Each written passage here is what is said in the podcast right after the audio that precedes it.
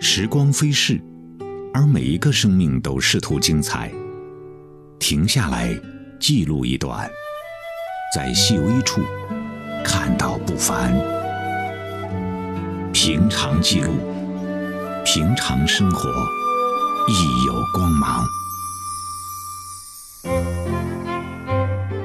一九八三年，五届全国人大二十七次会议通过了中国加入南极条约的决议，正式拉开了中国极地科考的序幕。历经三十多年的艰难探索，中国于一九八五年、一九八九年、二零零九年、二零一四年，先后在南极大陆建立长城站、中山站、昆仑站、泰山站四个考察站点。近年又新建罗斯海常年考察站。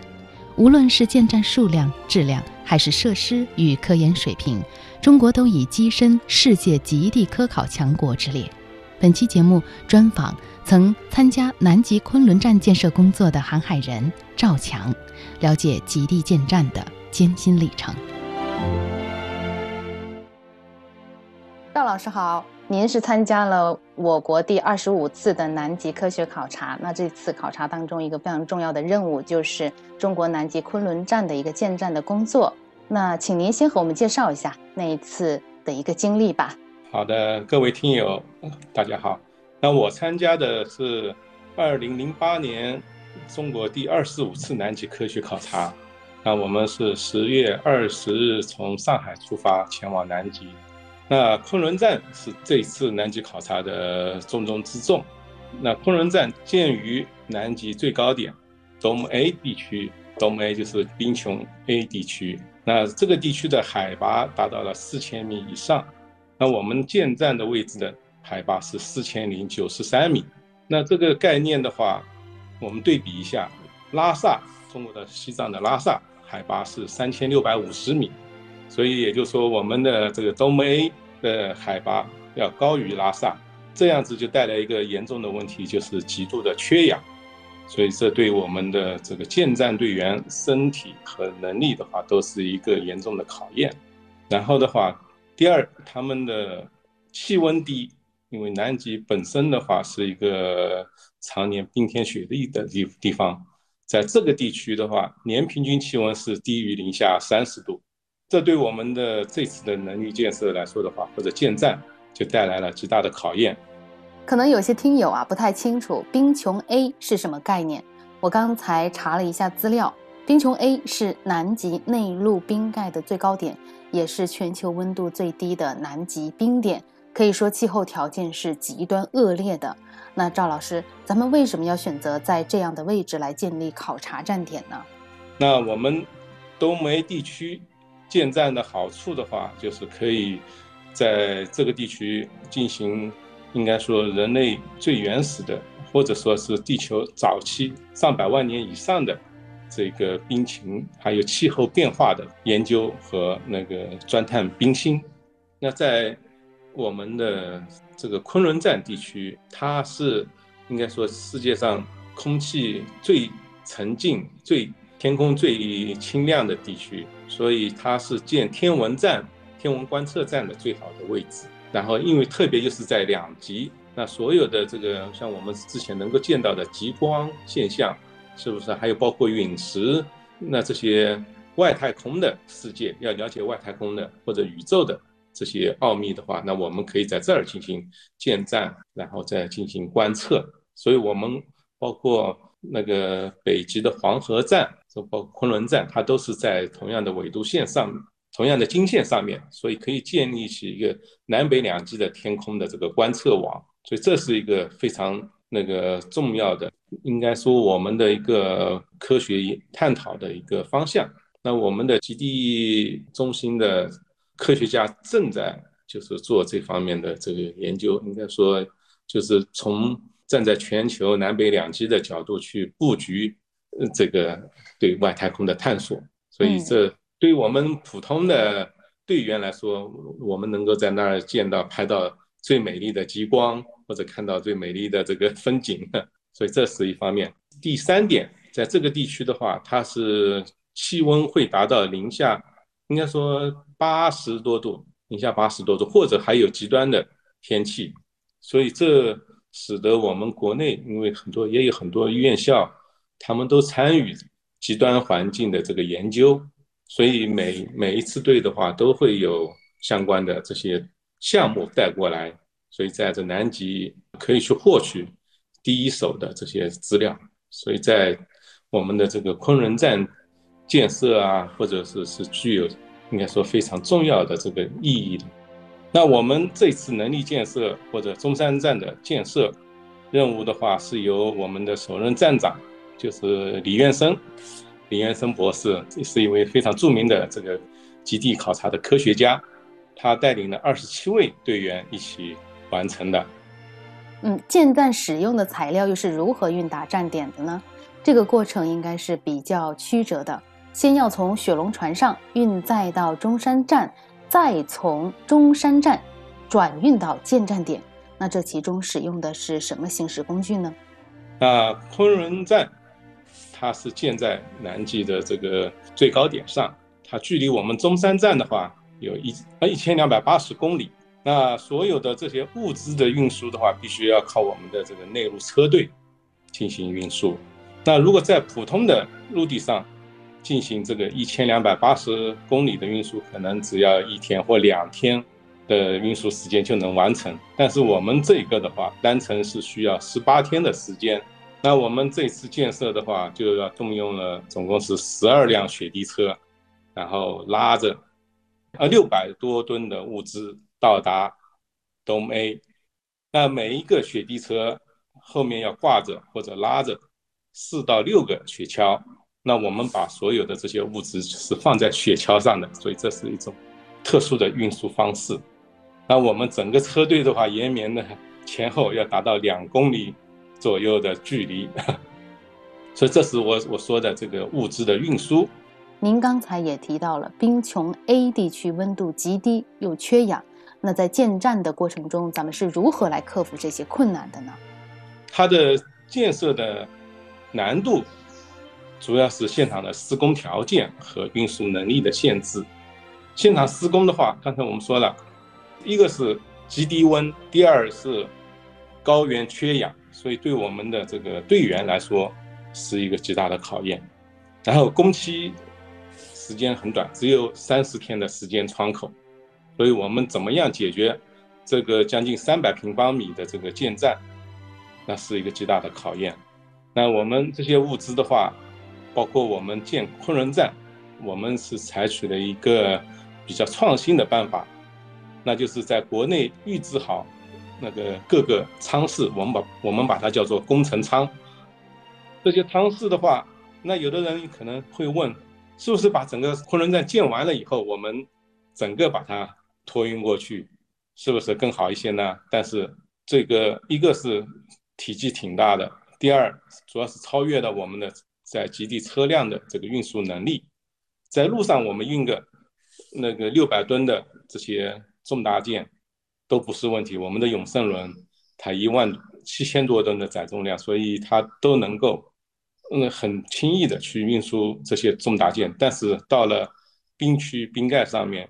这是就是考验我们的运输能力。我们的雪橇车装不了这些物资，这么大件的物资，所以我们的设计师的话就是。根据每一个雪橇的这个载运能力去设计我们工程舱的大小和重量，以便于我们现场能够完成这些组装和施工。那我们的结构，这个建站的昆仑站的这个结构是采用那个内部舱室是功能舱，事先在国内预装好。然后放在我们的雪龙船上，一个个的堆放好。然后到了中山站以后，我们就把这些功能舱一个吊装到雪橇上面，然后集体的一起长途跋涉到达那个昆仑站的这个安装位置。那我们的这些二十七位队员，他们要身兼数职，完成安装调试。这些大量的工作嘛，基础建设，所以你非常的不容易。那我们这些功能舱室，包括那个整体的钢结构，工程的话，那我们都在国内做了几次的预演，把它那个就是能够像搭乐高积木的形式一样，把它这个完整的搭建完好。所以这已经是预演过了，但是到了南极东部 A 地区的话，还是会遇到非常非常多的这个难题。所以这一块的话，我想就是确实会与往常的工程建设非常那个不同。那承建的话，这一次是由我们上海宝钢啊，还有其他相关单位中铁建一起来完成的。所以我们总共就是投入了二十八位这个工程技术人员，包括科学家，所以每人都身兼数职。能参与到昆仑站的建设也是十分光荣的，啊，都是非常优秀的工程人员。那当初您是怎么被选上参与这次的极地科考任务呢？啊，这个因为我是集美大学航海学院的教师，那我讲授的话就是航海学、航线设计，还有航海气象与海洋学这些课程。另外的话，我也持有就海船船员私人证书，那我在雪龙船上可以担任船舶驾驶员的职务，嗯，所以非常有幸能够参加第二十五次南极科考，所以我就把这个科考的这个旗帜还留着。哦，第二十五次南极科学考察队成员，特别光荣。我是第二位参加这个南极科考的这个教师。那那一次是您第一次参加极地的这种科考任务，当时在海上航行，心情是怎样的呢？因为这次南极科考的话，必须要穿越西风带，那这是南大洋最应该惊心动魄的海区，是是。所以总共我们往返应该穿越了四次西风带。是比以往的任何一次都多，因为我们需要有大量的建站物资，需要从澳大利亚运输到我们的南极中山站这儿，所以这次的航行任务是极其艰巨的，总航程达到了两万五千海里。总航程是指往返吗？往返往返两趟。那这对于我们所有队员来说，包括我们指的队员是包括船员和科考队员。还有能力建设的队员来说，都是一个巨大的挑战。所以大家除了少量的，就是我们在第一航程有部分的队员是先上中山站执行科学考察任务，那其他的那个走大洋调查的这些队员和船员的话，都一起度过了一百七十三天的海上生活。所以大家一起共同面面对这极其恶劣的海上环境。那我们我原来在视频还有教学过程中，曾经有对细分带有所了解，但是实际面临的时候，那又又是另一种状况。所以我们经常会遇到十三级以上的大风，气压也最低，我自己实测的是八百三十五百帕。那我们正常的一个标准大气压是幺零幺三百帕，所以在这种情况下，应该说比我们正常听说的这个强台风风力都还要那大。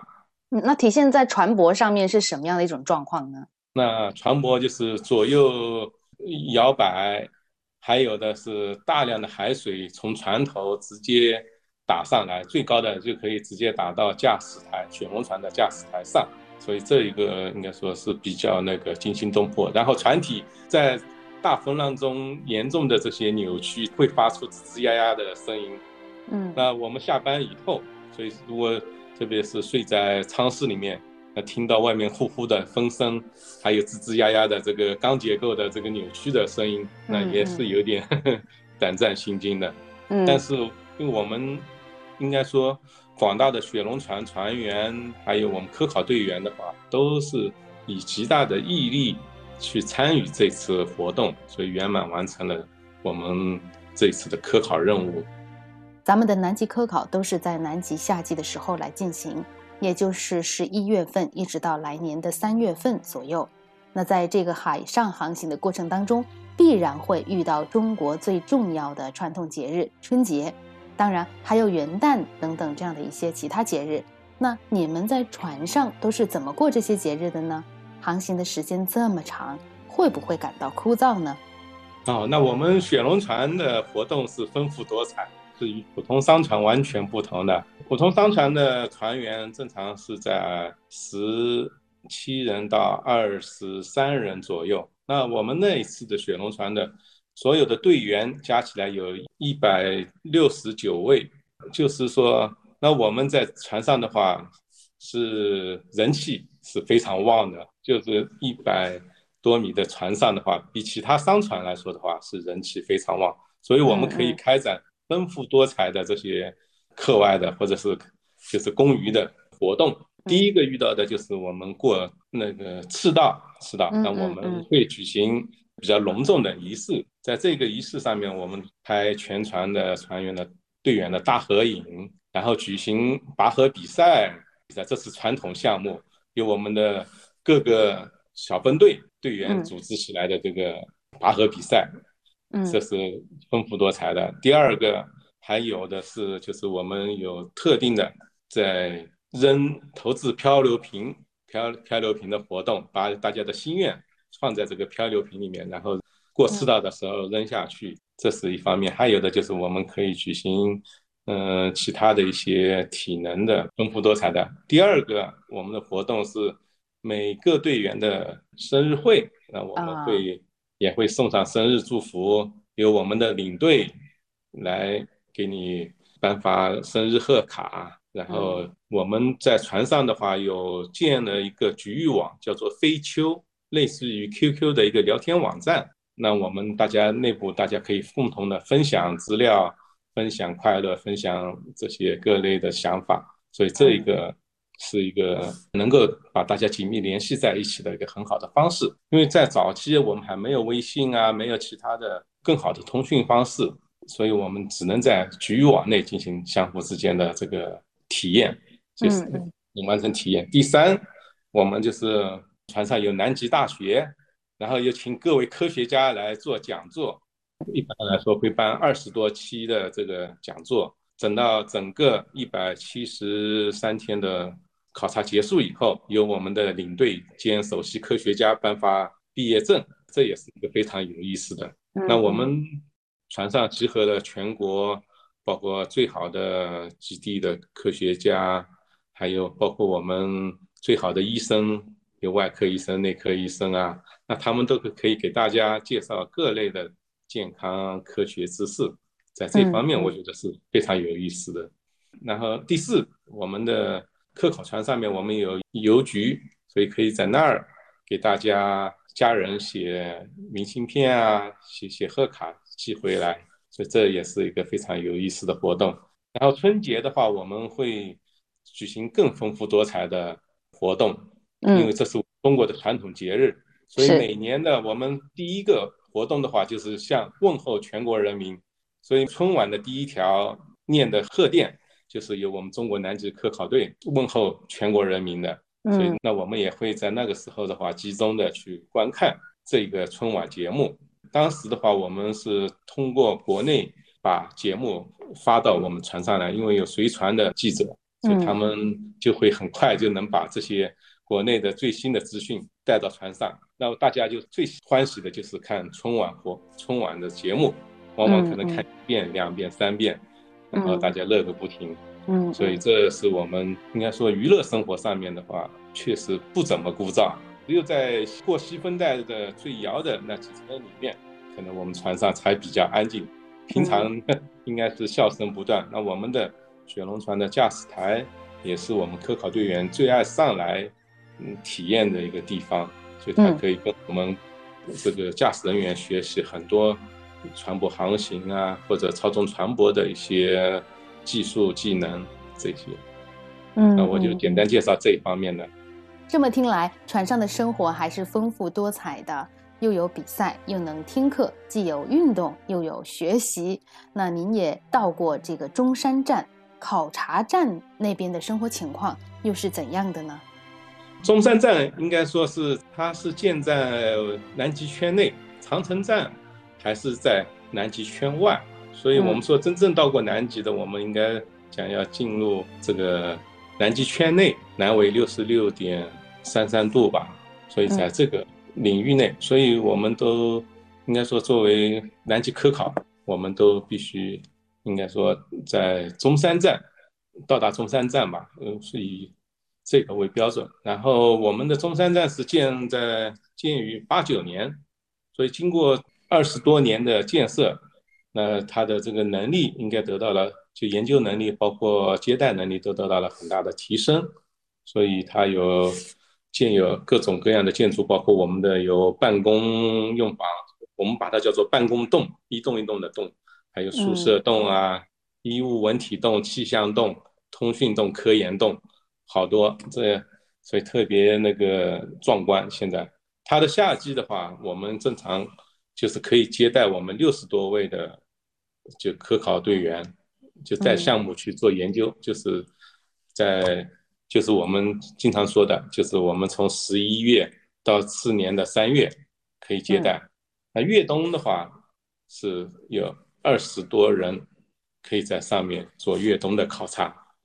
所以会每次会留下一部分的队员。那他们这个过程是比较漫长的，因为在那个站上这二十多位的这个兄弟啊，或者他们就需要 相互在那儿坚守，还有完成大量的。这个观测实验，所以这不容易。那我去了以后，也当然，像我们每一年的我们的第一批的队员到达中山站的时候，那中山站的老队员都会集体迎接，站在就是站门口、站门外，然后敲锣打鼓欢庆，队员们的就相互拥抱。然后在我们离开的时候，我们也是非常依依不舍，每次我们也会鸣放汽笛。依依不舍，经常还会流下眼泪，因为我们走了，把他们就留在那儿，从原来的一百多人一下子少的变得只有二十位、二十多位同那个同志在那儿坚守的，所以大家每次真的非常依依不舍。我说着说着，自己现在都流下眼泪。是，曾经在一条船上共同奋斗过、共同流过汗水的伙伴，我想这份回忆是永远难忘的。更何况是穿越西风带和冰区。这样危险的航程，那这样的一些情感，就像那面旗子一样，都是您一直珍藏在心中的。非常感谢赵老师真诚的分享。好的，时间关系呢，今天的节目到这里也就要结束了。感谢各位听众朋友的收听，感谢赵老师，我是焦娜，下期节目再会。繁星流动，和你同路。从不相识开始，心接近，默默以真挚待人。人生如梦，朋友如雾，难得知心几经风暴，为着我不退半步，正是你。遥遥晚空，点点星光，息息相关。你我哪怕荆棘布满路，替我解开心中的孤单。是谁明白我？同两手，一起开心，一起悲伤，彼此分担，总不分我或你。你为了我。我为了你，共赴患难绝望里，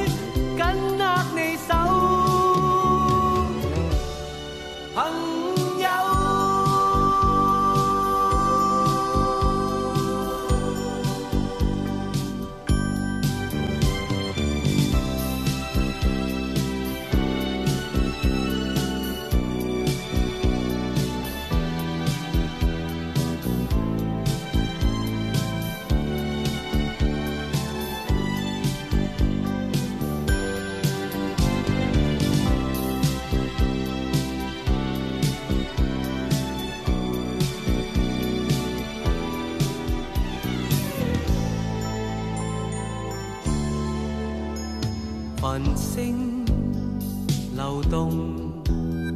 和你